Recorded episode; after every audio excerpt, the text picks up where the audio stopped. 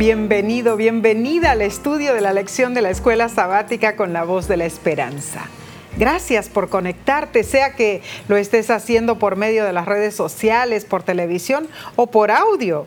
Nos alegra que nos acompañes y repasaremos la lección número 12 para el 18 de septiembre de 2021. Se titula El profeta sin descanso. ¿Quién será ese profeta? Ah, uno de mis favoritos, Nessie.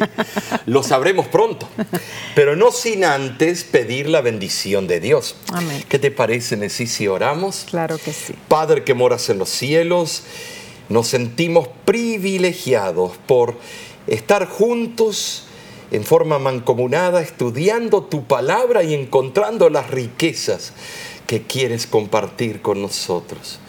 Utilízanos que todo lo que se diga y se haga sea para honra y gloria tuya. En el nombre de Cristo Jesús. Amén. Amén. El texto de esta semana se encuentra en el libro de Jonás. Ah, Ah, no un libro muy grande, pero con muchas lecciones prácticas. Es un libro donde de verdad nos dice a nosotros el problema del factor humano en la testificación, en el diario vivir. Jonás 4.11 comienza de esta manera y dice, y no tendré yo piedad de Nínive, aquella gran ciudad donde hay más de 120 mil personas que no saben discernir entre su mano derecha y su mano izquierda, y muchos animales. Ah, bueno, vamos a estudiar la historia del famoso profeta Jonás, Omar. Sí es.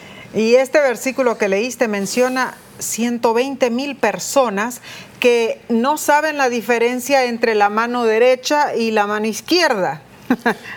Algunos han aplicado esta expresión a los niños pequeños que no tenían todavía edad suficiente para determinar qué mano era más fuerte y más útil, ¿no? Interesante. Entonces, si se calcula que esos niñitos representaban un quinto, una quinta parte de la población, Nínive habría sido una ciudad de unos 600 mil habitantes. Hmm. Esta cifra es demasiado grande y no puede hacérsela corresponder con el tamaño que se conoce de esa antigua ciudad. Pareciera que es mejor considerar la expresión que no saben discernir como algo metafórico, que se aplica a los que tenían un conocimiento imperfecto del bien y del mal. ¡Ja! Qué historia fascinante, Omar, esta de Jonás. Y es interesante porque a mí desde niña me encantaba escucharla y desde niña aprendí muchas lecciones de esa historia también. Ahora, muchos lo llaman el terco, el impaciente profeta Jonás. Eh, ¿Por qué? Porque huyó cuando el Señor lo llamó a hacer su obra. Entonces todos podemos ser algún tipo de Jonás, porque ¿quién no ha huido del llamado del Señor mu- Wow. muchas veces? Intentó esconderse de Dios. Tuvo que sufrir una experiencia traumatizante para darse cuenta que debía obedecer a Dios. Ahora, el profeta hasta llegó a justificar su ira y su resolución de morir. Tremendo. Dios procuró que se provocara en él una actitud razonable. Pero Jonás, airado y despiadado, estaba dispuesto a compadecerse de una calabacera de poco valor y a preservarle la vida, pero no estaba dispuesto a mostrar la misma consideración con los habitantes de la gran ciudad de Nínive. La primera parte del versículo anterior dice, y el Señor dijo, tú tuviste compasión de la calabacera por la cual tú no has sufrido ni la hiciste crecer. Jonás estaba airado cuando Dios no destruyó a los ninivitas y enojado cuando Dios permitió que se, se secara la calabacera. Qué distorsionado sentido de los valores. Muy cierto. A Jonás le importaba más la calabacera que los ninivitas. Ah, bueno, Mar, es que ah, eh, Jonás pensaba mucho más en su reputación. Ah, A veces agarramos unos berrinches. Mm. Yo soy el primero. Él pensaba más en su reputación que en el honor de Dios y el amor de Dios por la gente de Nínive. En la lección de esta semana eh, descubriremos esta maravillosa eh, verdad. Jonás necesitaba el Evangelio tanto como la gente de Nínive. Y nosotros también. Ahora, no pensemos que Nínive era una ciudad que apetecía ser visitada. No, no, no, no. En verdad, la estrategia de Dios para salvar a la humanidad perdida a veces parece muy extraña. Nínive era la capital del imperio neo-asirio. Los ejércitos asirios fueron unos de los más crueles del cercano oriente. Su violencia era bien conocida en toda la cuenca mediterránea.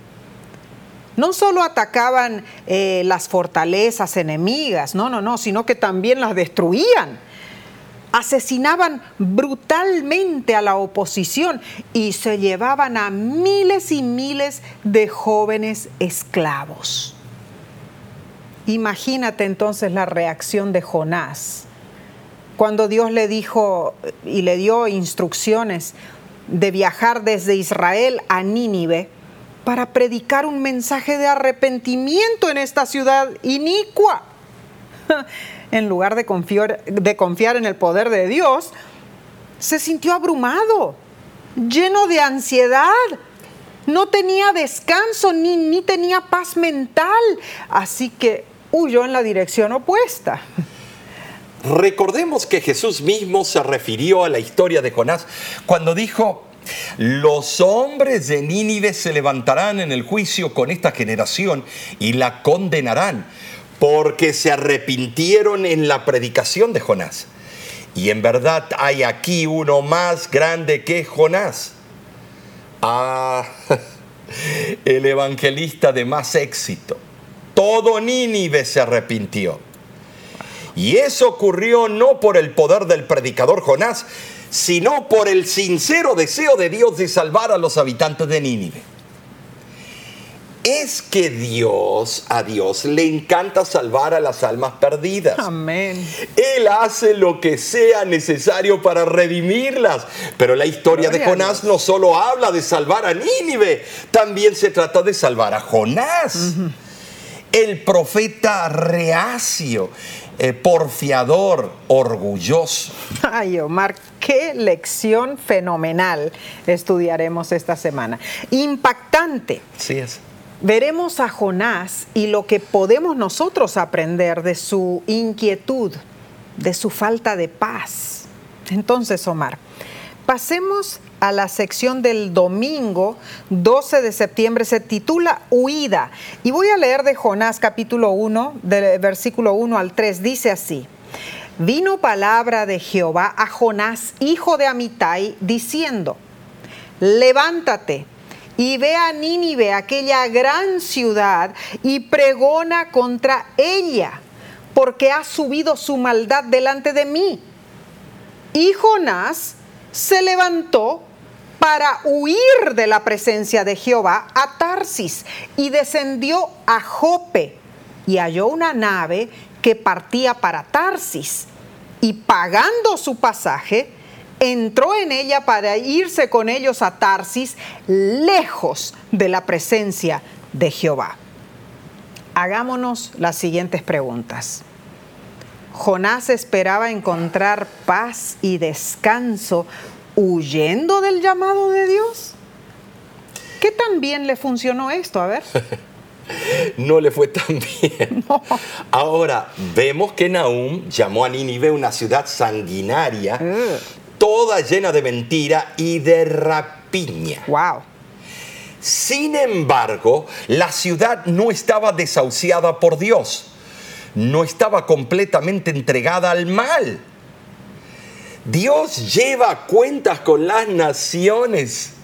Cada una tiene su periodo de prueba.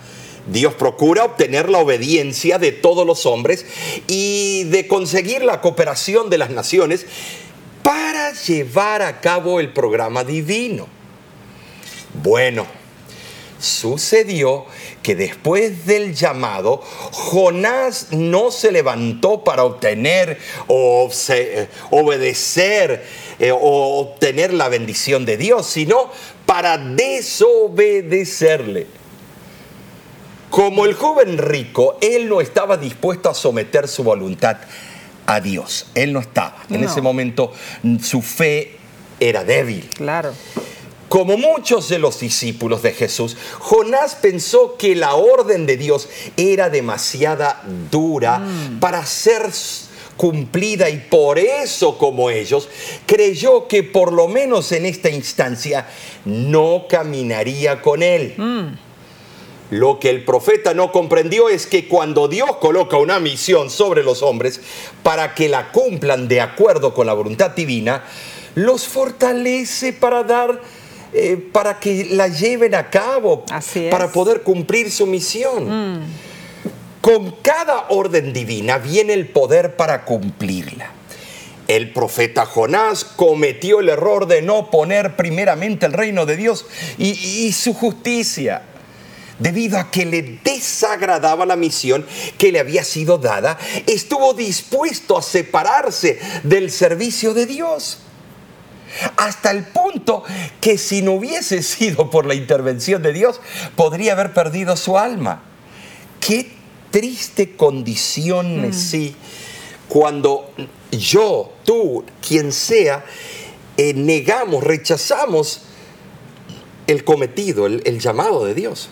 Bueno, Mar, eh, decimos cómo Jonás hizo tal cosa, ¿no? Hmm. Eh, tal vez en el momento él no pensó en las consecuencias. Cuenta la historia que este gran profeta se dio a la fuga, ¿no es cierto? Hmm.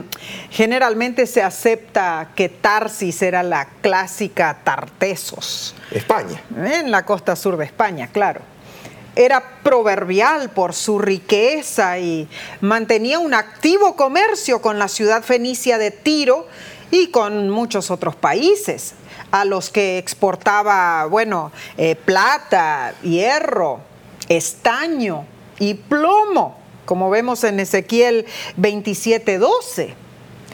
En ese distante y activo lugar, Jonás esperaba huir de su deber y acallar la voz de su conciencia. Así que partió en la dirección opuesta a donde Dios lo llamó. Conste que ni siquiera se detuvo a razonar con Dios, como lo hicieron muchos de los otros profetas bíblicos cuando, cuando fueron llamados a ser mensajeros de Dios.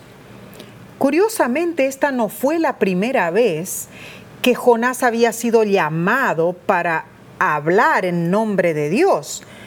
Así lo sugiere Segunda de Reyes, capítulo 14, versículo 25. La mención que se hace allí es que Jonás actuó durante el reinado de Jeroboam II. Y en esa ocasión, Jonás parece haber hecho lo que el Señor le había pedido.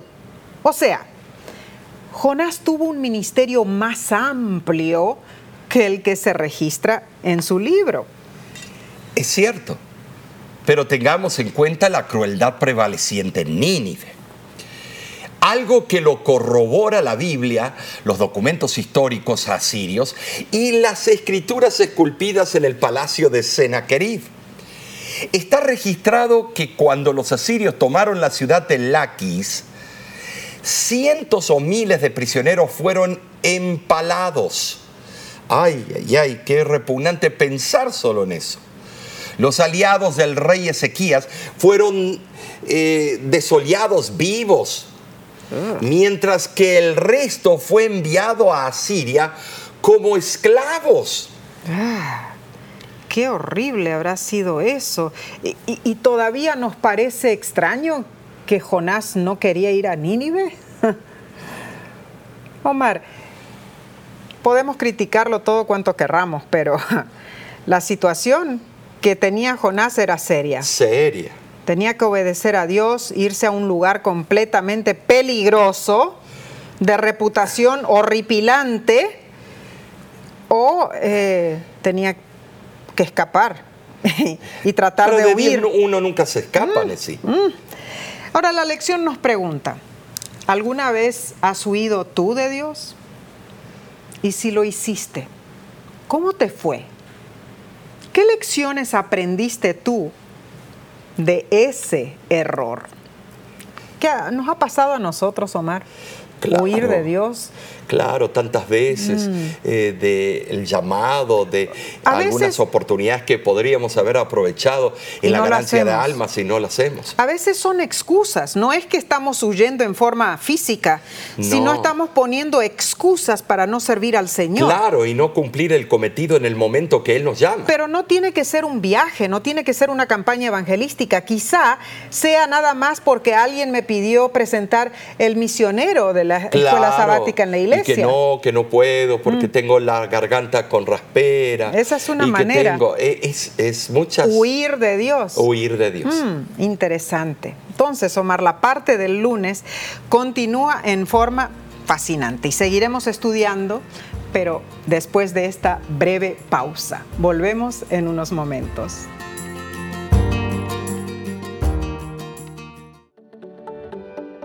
En nuestra aplicación puedes encontrar más contenido como este que te ayudará en tu vida espiritual. Lo puedes descargar visitando nuestra página web lavoz.org.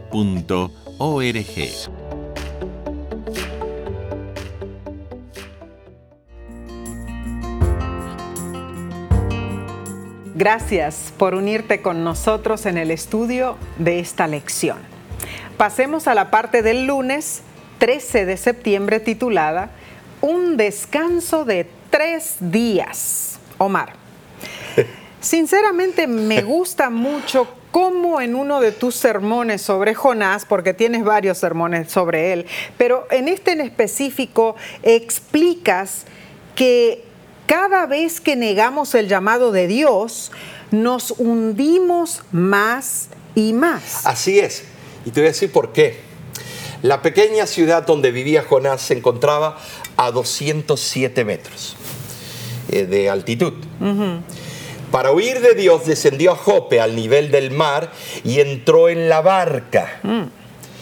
Vino la tormenta y fue echado al mar, donde lo tragó un gran pez que descendió aún más, según las propias palabras de Jonás.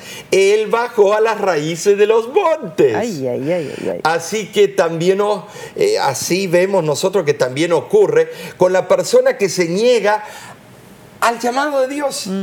Desciende cada vez más en el oscuro torbellino del pecado y, y Nesí no puede salir. No, no. Salvo que pida la ayuda de Dios, como lo hizo Jonás cuando dijo, clamé de mi tribulación a Jehová. Wow, tremendo. Fue tremendo porque él eh, fue el primer ser que viajó en submarino. Increíble. Y además, para él ver las raíces de los montes, como si estaba dentro del vientre. Tenía ventanas. Tenía ventanas.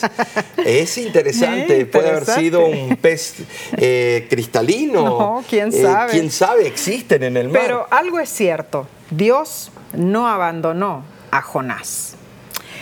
Mediante una serie de pruebas y providencias muy extrañas, Dios procuró cambiar la voluntad de Jonás y su conducta. Y notemos los instrumentos sencillos y naturales por los cuales Dios realizó su voluntad usó el viento, como vemos en el, eh, capítulo 1, versículo 4 de Jonás. Usó un gran pez, capítulo 1, versículo 17. Un dolor, capítulo 2, versículo 10. Una calabacera, capítulo 4, versículo 6. Un gusano, capítulo 4, versículo 7. Piensa en esto. Jonás iba de camino a Tarsis, pero Dios iba de camino a Jonás. Cuando el profeta huyó, Dios le dio un tironcito de oreja. La Santa Escritura dice que Jehová hizo levantar un gran viento en la mar e hízose una tan gran tempestad en la mar que pensó que se rompería la nave. Omar, dice la Biblia que el capitán pidió que todos oraran a sus respectivos dioses, ¿no es cierto? Claro. ¿Para qué? Para salvarlos del naufragio. Ahora, no, no se especifican ni la nacionalidad ni la religión de esos marineros. Omar. No, pero nos vamos a sorprender. Quizá eran fenicios o de otras naciones y tenían una variedad de religiones eh, politeístas. Posible. Mientras tanto, Jonás dormía lo más pancho a los lados del buque. Entonces el capitán se acercó y le dijo, ¿qué estás haciendo, dormilón? O hombre que roncas en el, en el original. Estaba roncando. Para roncar estaba dormido profundamente. Los marine- marineros pensaban que alguien había provocado la ira de, de los dioses. Y en ese momento Dios interviene en el método para determinar quién era el culpable. Wow. Y la suerte cayó sobre Jonás, porque se tiraron suertes, se tiraron dados, no sé qué habrá sido. Es, eh, Jonás es el primero de ganar la lotería en la Biblia, parece ser. Tremendo, Ganó tremendo. el premio triunfante de ser tirado al mar. Tremendo, Mar. Y él eh, es el único profeta eh, de Dios en que la Biblia quería eh, eh, explicar de que uno no se puede escapar del cometido, no se puede escapar de la misión que Dios le ha dado. Y entonces a él le cayó la suerte en sí. Él era el culpable. El pecado comienza con una persona, pero afecta en forma Y corporativa. afectó a todos los marineros, todos. al capitán y todos. Pero le hicieron ellos preguntas muy relevantes. Dice la palabra de Dios. Entonces le dijeron ellos, decláranos ahora por qué nos ha venido este mal. ¿Qué oficio tienes y de dónde vienes? ¿Cuál es tu tierra y de qué pueblo eres?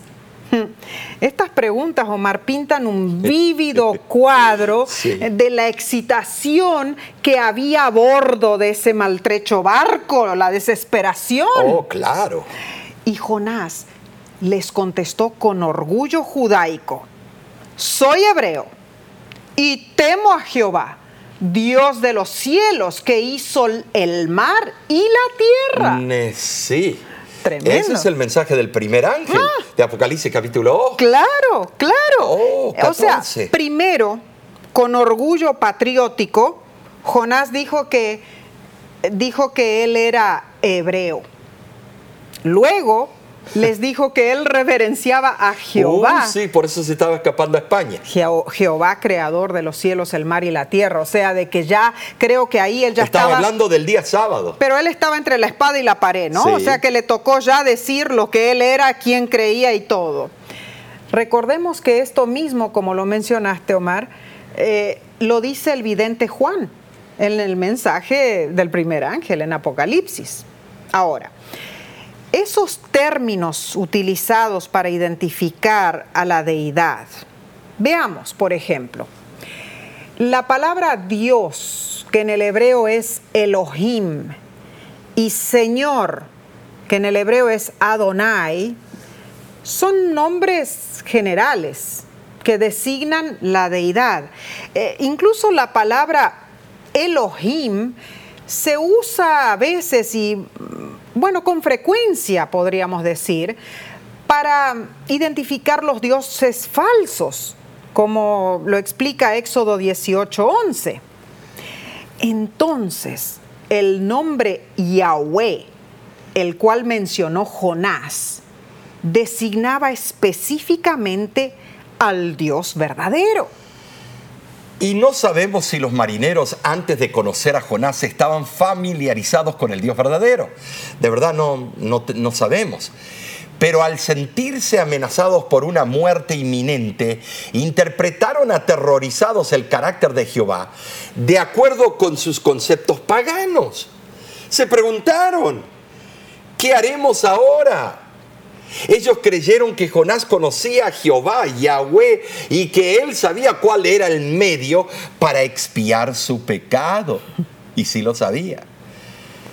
Pero vemos que se sorprendieron cuando Jonás les dijo, echadme al mar. No es claro aquí si Jonás habló así por inspiración divina. No sabemos. Pero su proceder fue de mucho valor. Prefirió no arrastrar a otros en su desgracia, mm. que todos mueran por culpa de él. Wow. Aunque Jonás carecía de valor moral, no le faltaba valor físico. Pero los marineros temieron ofender más a Jehová, haciendo morir a uno de sus adoradores. Claro, ¿cómo no? Así que oraron a Jehová y no a sus dioses. Oraron a Jehová, dice. ¿Te das cuenta, Nesí, de que Dios aprovecha cada situación, cada lugar que nos metemos, que no debiéramos estar? Dios va a aprovechar esa situación para enseñar una lección. Tremendo, tremendo. Finalmente echaron a Jonás al mar. A la calma vino súbitamente y los navegantes reconocieron que Jehová había intervenido. Esto es algo increíble porque ahí muestra a, todos estos paganos que el Dios de Jonás era el Dios de la creación que gobernaba los principios de las leyes de la física en el mundo entero y el universo. Fascinante historia en verdad.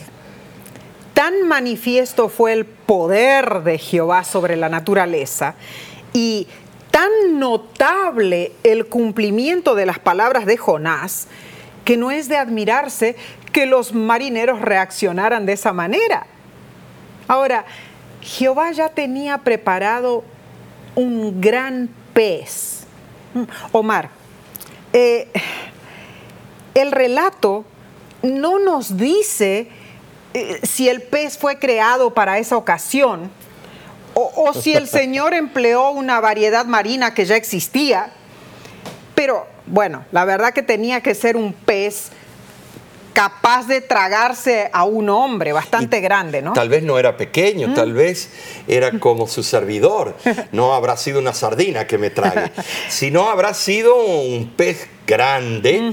Eh, yo creo que preparado al molde de Jonás, Y con las especificaciones de Dios para que él pueda subsistir por tres días. No sabemos, son especulaciones vanas, pues no se identifica la clase de pez que tragó a Jonás. El doctor John D. Morris, científico del Instituto para Investigación de la Creación, lo explica de esta manera. Hay varias especies de ballenas y tiburones vivos hoy con gargantas lo suficientemente grandes como para tragar a un hombre entero. Entre los animales extintos como los plesiosauros podría decirse lo mismo y tal vez se trataba de un pez de gran tamaño hasta ahora desconocido. El caso es que la historia no es imposible. Sin embargo, lo más importante es que la Biblia dice que el Señor había preparado un gran pez para que se tragara Jonás.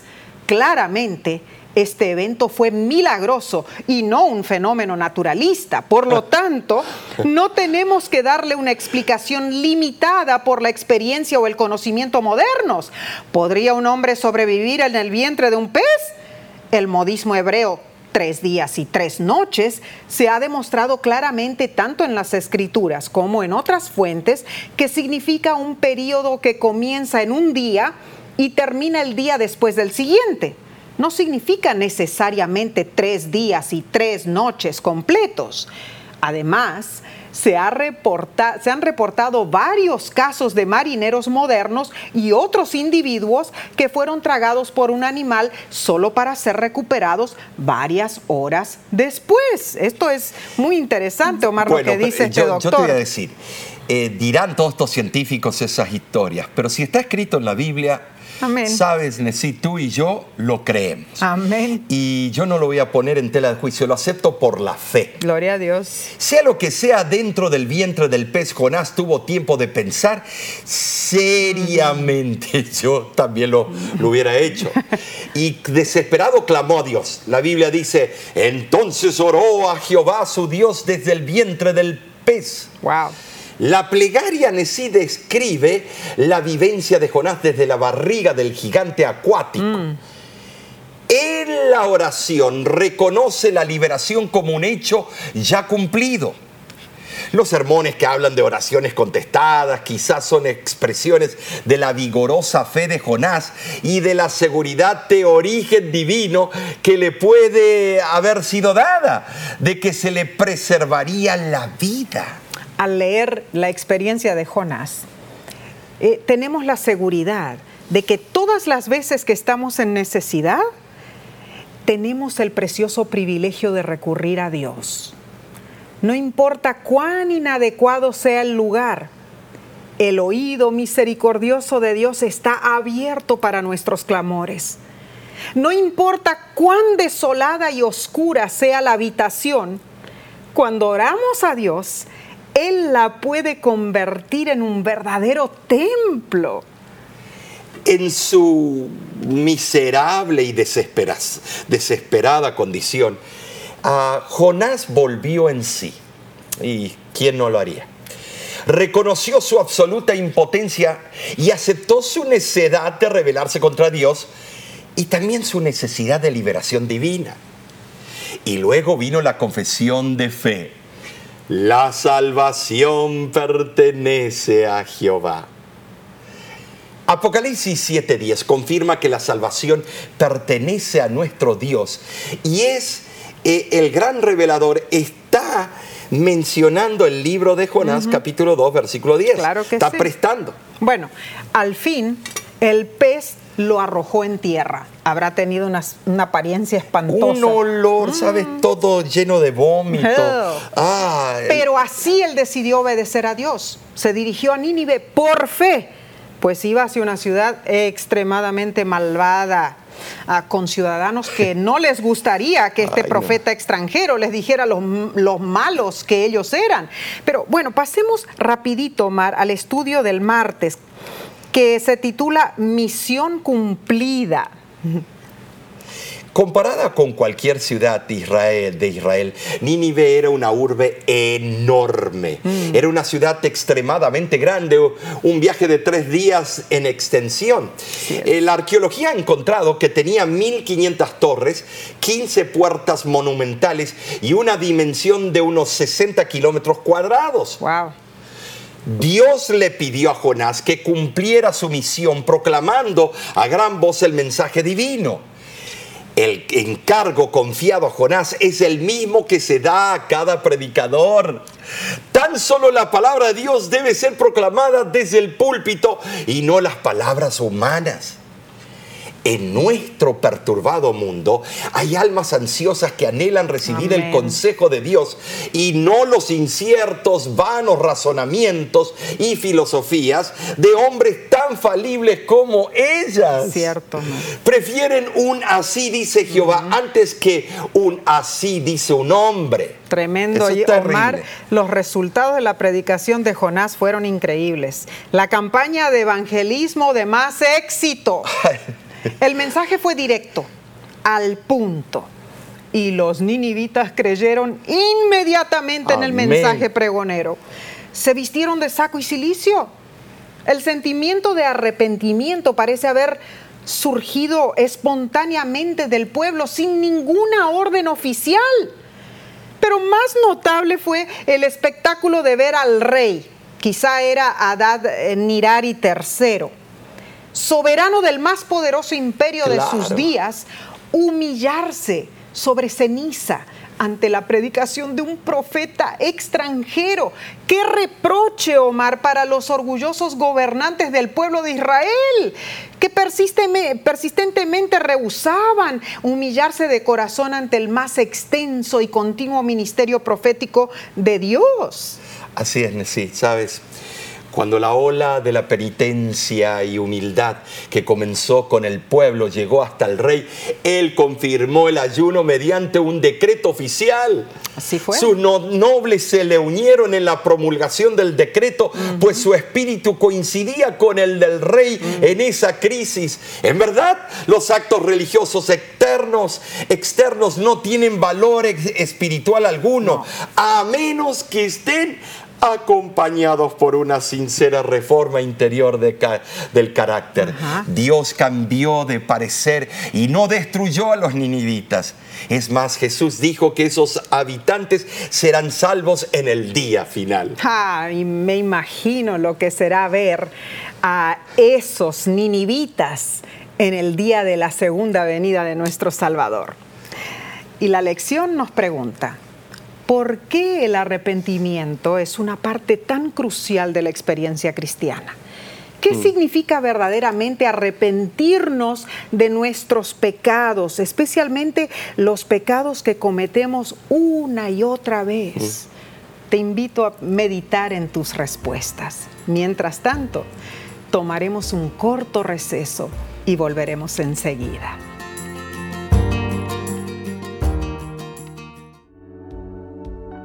Con seguridad estás disfrutando este estudio de la escuela sabática.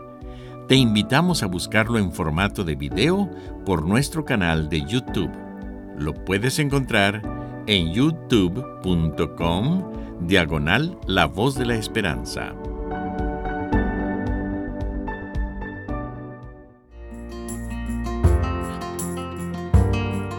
Agradecemos a Dios por darnos este precioso estudio de su palabra. Y te agradecemos a ti por acompañarnos. Vayamos entonces a la lección del miércoles 15 de septiembre. Se titula Un misionero enojado y sin descanso. Me encanta este título sí. Un misionero enojado y sin descanso. Wow. Eh, es una fórmula que puede reventar eh, delante de nosotros. Una explosión. ¿Cuál era el problema de Jonás? ¿Qué lección podemos aprender de su carácter defectuoso? Bueno, tal vez alguno diga, eh, bueno, mirémonos nosotros mismos en el, en el espejo. Profetas y reyes comenta que cuando Jonás se enteró del propósito de Dios de perdonar a la ciudad, que a pesar de su iniquidad había sido inducida a arrepentirse, debería haber sido el primero en regocijarse por la gracia asombrosa de Dios. Pero en cambio permitió que su mente pensara en la posibilidad de ser considerado un falso profeta. Celoso de su reputación, perdió de vista el valor infinitamente mayor de las almas en esa ciudad miserable. A Jonás le preocupaba su popularidad Ah, claro que sí. y Dios dedicó tiempo para razonar con su profeta, quien se portó como un niño malcriado. Esto prueba que los verdaderos seguidores de Dios, incluso los profetas, pueden aún experimentar crecimiento y superación. En Jonás 4:11 está registrada la pregunta que Dios le hizo al terco profeta. ¿Y no tendré yo piedad de Nínive? Aquella gran ciudad donde hay más de 120 mil personas que no saben discernir entre su mano derecha y su mano izquierda y muchos animales.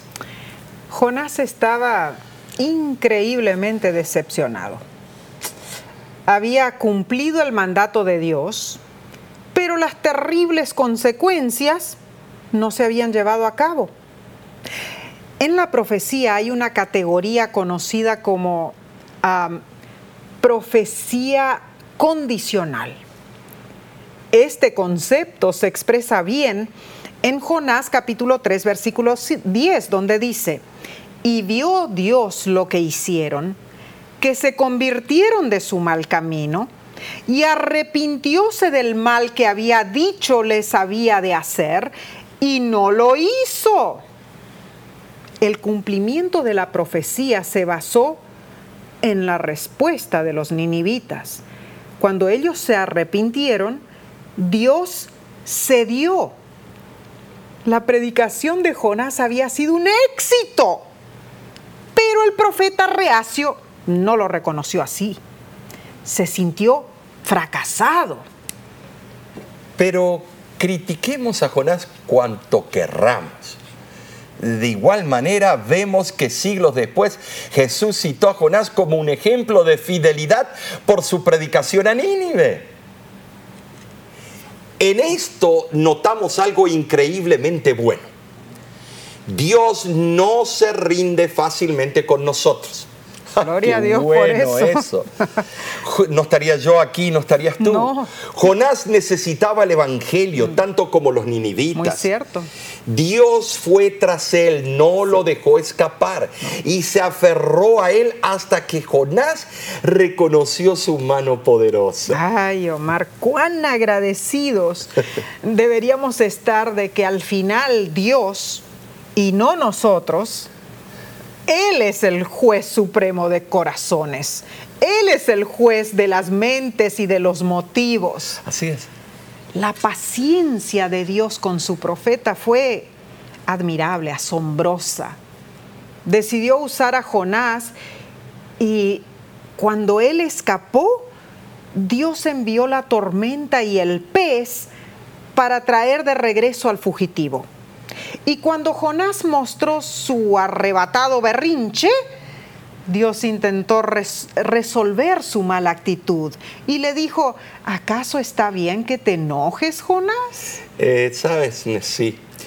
Eh, te das cuenta, él se sentía defraudado por Dios, porque cierto. la fama de Jonás, eh, él era el profeta de- de- del Dios Altísimo, era el, el Michael Jordan, el Messi de los profetas, y que ahora que lo que él prometió hacerles, ahora el Señor, por amor, está bien muchachos, yo los perdono. Entonces él eh, iba, estaba pensando, bueno, nadie me va a creer más Ay. y no voy a tener más trabajo. Su profesión. Su profesión Arruinada. ah, arruinada, porque él creía que ser profeta era asustar a la gente. Mm. ¿Alguna vez has sentido que Dios te estaba guiando a hacer algo, pero estabas reacio a hacerlo? Oh, yo tantas veces necesito. Tú lo sabes. ¿Alguna vez has sentido que el Espíritu Santo estuvo, bueno, obrando en el corazón, convenciéndote a tomar una decisión y has dudado? Tal vez como Jonás, has sido un misionero reacio. ¿Has escuchado el llamado de Dios para ocupar un cargo en la iglesia, testificar a un vecino o compañero de trabajo o compartir el Evangelio con un miembro de familia? Pero bueno, te preocupas que no estás calificado para hacerlo. O no o tienes miedo de decir algo incorrecto, eh, de, de avergonzarte delante de ellos, temes que no te acepten eh, y no acepten lo que tú tienes que decirles, que te rechacen. A mí no me gusta que me rechacen, me enoja, me dijo alguien. Aquí hay un par de cosas para recordar. Primero, Dios no llama a los calificados, Él califica a aquellos a quienes llama. Amén. Segundo, en segundo lugar, cuando Dios te impresiona para que hagas algo y aceptas su asignación, Él asume la responsabilidad de los resultados. Alabado sea Dios. Dios no nos llama al éxito en sí, no. Dios nos llama a la fidelidad Y- lo hace claro. Ese es el problema que muchos queremos el éxito para que nos adulen. Eh, Él nos tiene, eh, Él quiere mostrarnos la paciencia y la compasión, que nosotros también reflejemos esos atributos del Padre. Claro que sí, alabado sea Dios por esto, Omar. Eh, y las preguntas que debemos contestar son las siguientes. ¿Cómo podemos aprender a tener esa compasión y paciencia por los demás? La misma que Dios tiene, o al menos aprender a reflejar esa compasión y paciencia hacia los que nos rodean. Y bien lo contesta la pluma inspirada cuando dice, nuestro deber consiste en vivir en la atmósfera del amor de Cristo, en respirar su amor profundamente y en reflejar su calor a nuestro alrededor. Oh, qué esfera de influencia se abre ante nosotros. Cuán cuidadosamente debiéramos cultivar el jardín del alma para que pueda producir únicamente flores puras, dulces y fragantes, palabras de amor, de ternura y de caridad santifican nuestra influencia sobre los demás. Entonces, Omar, pasemos al estudio del jueves 16 de septiembre y se titula Una vía doble mano. Qué tremendo título. Leo de Judas 21 y sabemos que no tiene más capítulos. Dice así, conservaos en el amor de Dios, esperando la misericordia de nuestro Señor Jesucristo para vida eterna. Yo me pregunto, ¿cómo nos podemos conservar en el amor de Dios? Somos guardados por el poder de Dios. También debemos protegernos de todo mal y permanecer en la esfera de las buenas influencias. Los que se alejan del amor protector de Dios no pueden esperar ser preservados del mal, si no pueden. Dime con quién andas y te diré quién eres. Muy cierto. Las escrituras hablan mucho de la misericordia de Dios, pero experimentar su amor y gracia no es un evento único. Una forma segura de mantenernos en el amor de Dios es acercarnos a los demás en los siguientes versículos, Judas nos dice que seamos misericordiosos y salvemos a otros, arrebatándolos del fuego. Es que al compartir nuestra fe con otros, podremos obtener el esplendor de la protección de Dios. Esa protección que ocurrirá cuando nos presentemos sin temor en la presencia divina en el día del juicio.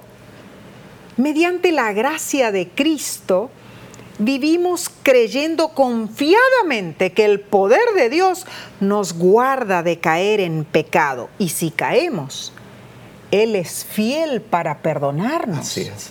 Para que finalmente podamos presentarnos sin mancha y sin tener de qué avergonzarnos en la presencia divina. Es interesante cómo los autores de la lección resumen la experiencia de Jonás. Dios llamó a Jonás para que fuera Nínive, porque probablemente Jonás no había pasado mucho tiempo pensando en su relación con los asirios antes de este llamado en particular. Probablemente sabía que no le gustaban eh, pero no tenía idea de cuánto los odiaba o de los extremos a los que él llegaría para evitarlos. Jonás no estaba listo para tener un ninivita como vecino en el cielo. ¿Conoces a alguien así? Él no había aprendido a amar como Dios ama. Dios llamó a Jonás para que fuera a Nínive porque Dios amaba a los ninivitas y los quería en su reino.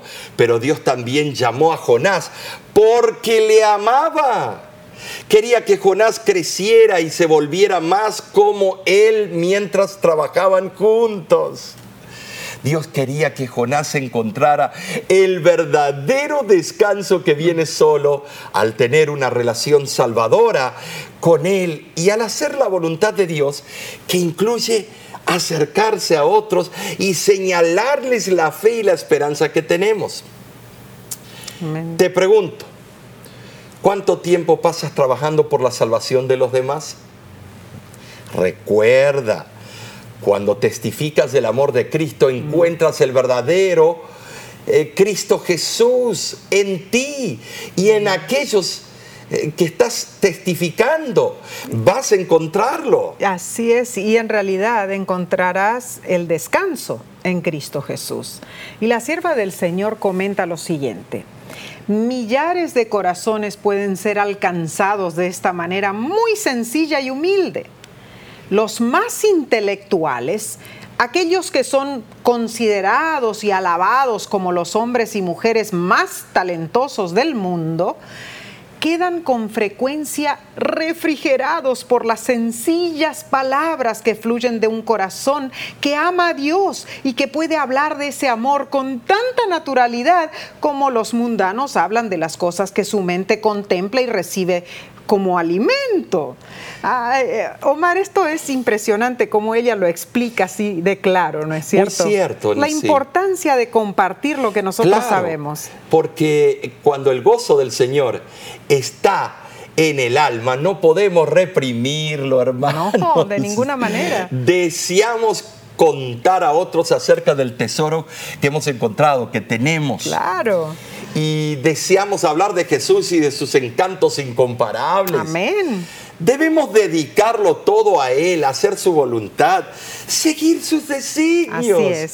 Si somos fieles a la tarea que Él nos asigna, en el día glorioso escucharemos las dulces, dulces palabras. Mis favoritas, bien buen siervo fiel. Sobre poco fuiste fiel. Sobre mucho. Te, pondré entra en el gozo de tu Señor. Mateo 25, 21. Amén. Es nuestra oración. Que Dios enriquezca tu vida espiritual cada día y que tu fe esté siempre firme en las promesas del Señor. Ay, Omar, eh, yo no sé, ya nos acercamos al final, porque la semana que viene será la última lección de este tercer trimestre del 2021. Y, y hemos tenido lecciones especiales durante todas estas semanas. Hemos aprendido formas únicas en las cuales podemos descansar en Cristo. Qué preciosa lección ha sido, ¿no es cierto? Estas lecciones han sido maravillosas.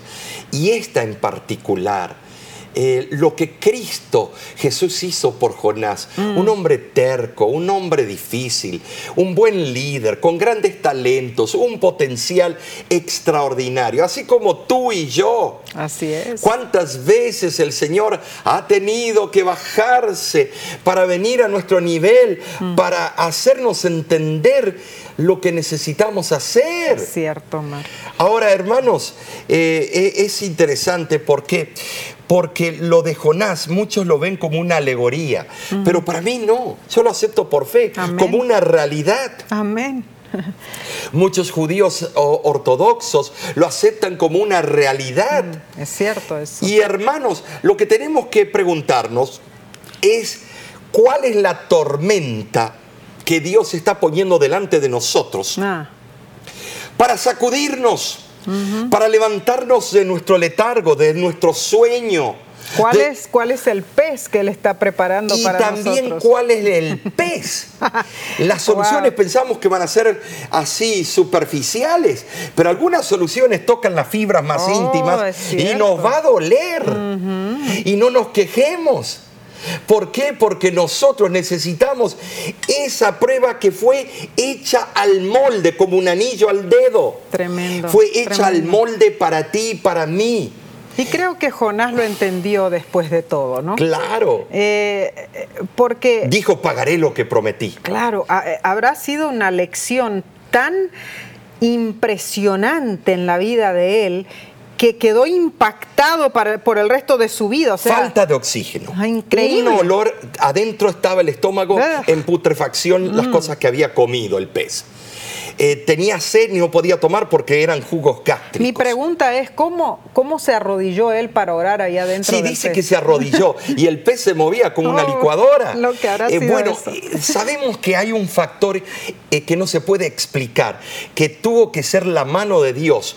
Los ángeles de Jehová estaban con él adentro de ese vientre, tenían que estar, porque un ser humano común no puede vivir en esas condiciones. Tremendo. Así que cuando estás en la condición de Jonás.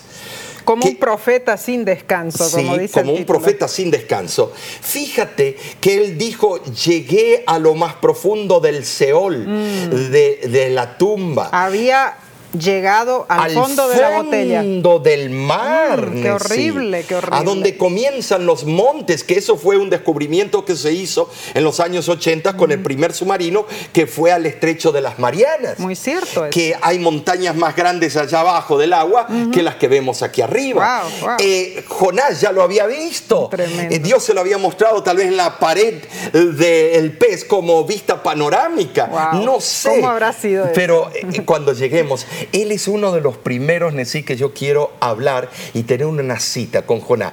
Cuéntame, ¿cómo fue eso del pez? Yo quiero saber. A Pedro, ¿cómo fue eso cuando te hundías en el mar de Galilea? Porque yo he estado en el mar de Galilea. Mm. Y Yo quiero saber esas experiencias. Pero lo interesante es que Jonás estará en el cielo y también los ninivitas. Esos a quien él les ninivitas. predicó. Imagínate Wow. las sorpresas en el cielo que vamos a ver. Bueno, Así que esta historia estuvo la increíble. lección de la semana que viene estará buenísima. Mucho mejor. ¿Cuál es el título? Tiene un título especial. Es el descanso supremo. ¡Qué bueno! Ajá. Te invitamos a unirte nuevamente con nosotros para que juntos la estudiemos. Y de nuestra parte, Omar, te decimos a ti que Dios te bendiga y te guarde en todo momento. No olvides compartir esta presentación con tus amigos, con tus familiares, que ellos también puedan recibir la misma bendición que tú. Hasta pronto.